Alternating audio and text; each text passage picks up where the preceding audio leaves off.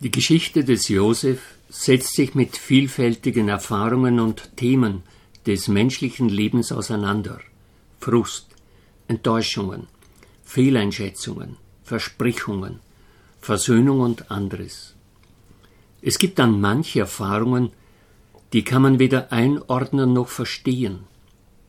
Wie kaum eine andere Geschichte zeigt die Erzählung auf, dass Geduld und Treue mit sich selbst und zu sich selbst Großes bewirken können.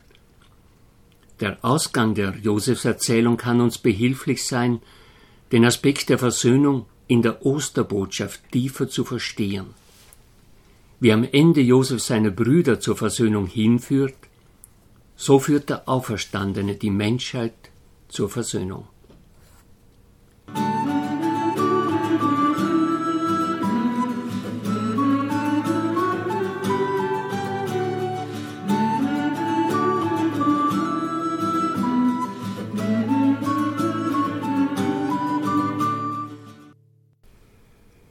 Herzlich sind Sie als Hörerinnen und Hörer des Podcasts gegrüßt.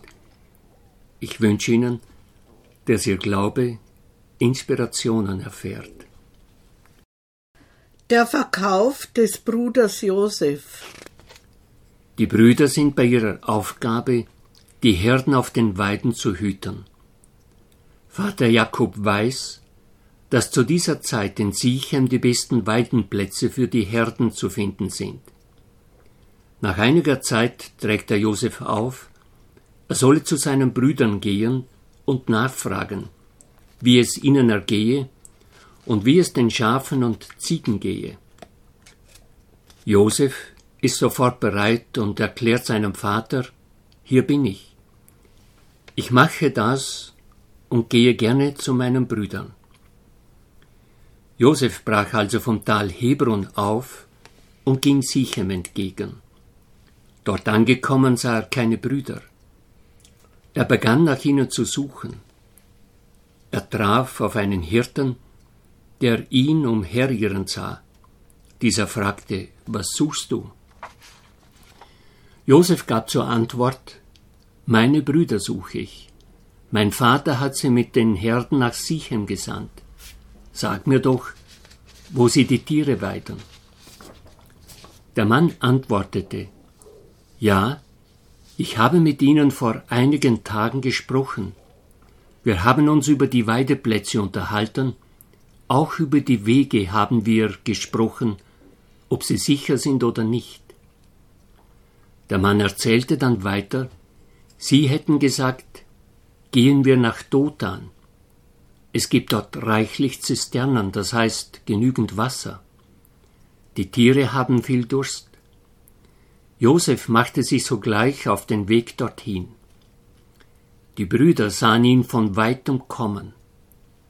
Als er noch weit weg war, fassten sie sofort den Plan, ihn umzubringen. Jetzt ist die Chance, diesen Träumer zu erschlagen und in eine Zisterne zu werfen. Dem Vater sagen wir, ein wildes Tier habe ihn gefressen. Es war der älteste der Brüder Ruben, der das Gespräch erschrocken mitgehört hatte. Er wollte Josef retten und sagte, Begehen wir doch keinen Mord, vergießt doch kein Blut. Es genügt, wenn ihr ihn da in der Steppe in eine Zisterne werft, aber legt nicht Hand an ihn. Ruben hatte die Geschichte der Brüder Kain und Abel im Ohr, die sein Vater Jakob ihm als kleiner Bub oft und oft erzählte. Das Schicksal des Kain wollte er den Brüdern ersparen, jenes Schicksal, das ihn den Rest seines Lebens mit Umherirren und mühseliger Arbeit belastete. Er wollte Josef retten und zum Vater zurückbringen. Als nun Josef bei seinen Brüdern ankam, zogen sie ihm den bunten Rock aus, den er anhatte. Sie packten ihn kurzerhand und warfen ihn in eine leere Zisterne. Er war ihr Gefangener. Die Brüder waren beim Essen. Wie sie weiter mit Josef verfahren wollten, war noch nicht ausdiskutiert, als eine Karawanne vorbeikam. Die Brüder waren sich am Ende nicht sicher, ob es midianitische Kaufleute oder Ismaeliten waren. Die einen sagten dies, die anderen jenes. Die Midianiter waren bekannt für eine Gerichtsstätte und waren geübt im Streit, Zank und Kampf. Den Ismaeliten wurde nachgesagt, dass sie auf Gott Hörende seien. Es ist einerlei. Ruben, der sich für Josef eingesetzt hatte, war gerade mit einigen Herden unterwegs. Da wurde Judah zum Sprecher der Gruppe. Er machte einen Vorschlag und dieser fand alsbald bei ihnen Zustimmung. Sie würden den Bruder nicht erschlagen und sein Blut zudecken, sondern ihn als Sklave an die Kaufleute verkaufen. Der Preis zwanzig Silberstücke. So geschah es. Sie holten Josef aus der Zisterne, übergaben ihn den Handelsleutern und kassierten das Geld. Es dauerte nicht lange, da kam ihr ältester Bruder Ruben zurück. Er schaute nach Josef in die Zisterne. Er war nicht mehr da. Das Entsetzen Rubens war groß. Zorn und Wut überkam ihn. Er zerriss seine Kleider und stellte die Brüder. Der Kleine ist nicht mehr da. Wo soll ich hingehen? So kann ich meinem Vater Jakob nicht mehr ins Gesicht schauen. Ich werde mich schämen, wo ich auch hinkomme. Ruben war fassungslos. Nicht so die jüngeren Brüder. Sie schlugen vor, das Gewand des Josef zu nehmen und es in das Blut eines geschlachteten Ziegenbockes zu tauchen. Das bunte Gewand würden sie dem Vater schicken und ihm sagen lassen, sie hätten es so gefunden. Jakob möge prüfen, ob es das Gewand des Josefs sei oder nicht.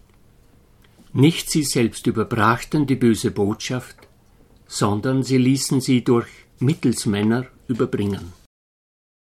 Der Rock des Sohnes. Jakob sagte, es ist der Rock meines Sohnes. Ein wildes Tier hat ihn gefressen. Zerfetzt ist Josef. Zerfetzt.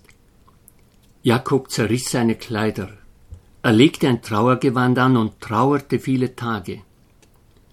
Alle seine Söhne und auch Töchter die übrigens bisher nie erwähnt wurden, versuchten ihn zu trösten. Es war vergeblich. Jakob ließ sich nicht und nicht trösten.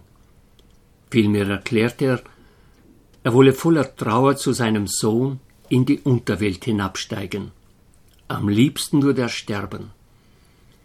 Die Trauer begleitete ihn Tag für Tag. Zerfetzt ist nicht nur Josef, sondern zerfetzt ist auch der Lebensmut und der Lebenswille von Jakob.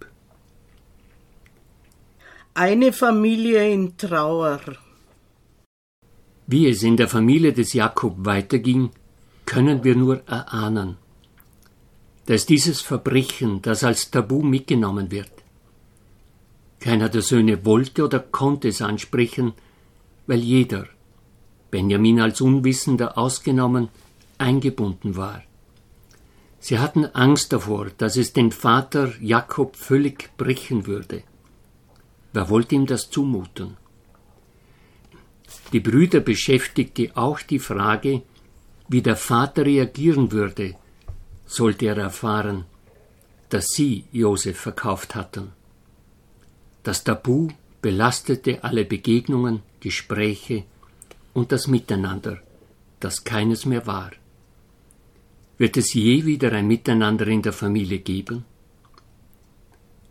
Einen Bruder oder eine Schwester verkaufen, dies wiegt schwer. Es zerfetzt jede Familie. Es bewirkt eine Trauer, die bis zum Lebensende andauert. Niemand weiß einen Weg, wie aus dieser Situation herauszukommen wäre. Es ist eine Geschichte der Bibel, man mag fragen, wo ist Gott? Warum lässt er solches zu? Wir finden hier noch keine Antwort. Wir begegnen später einem Wort, das uns intensiver beschäftigen wird und muss, nämlich Gott war mit ihm, Gott war mit Josef. Die Kaufleute brachten Josef nach Ägypten. Sie verkauften ihn an Potiphar, einen Hofbeamten des Pharao, den Obersten der Leibwache.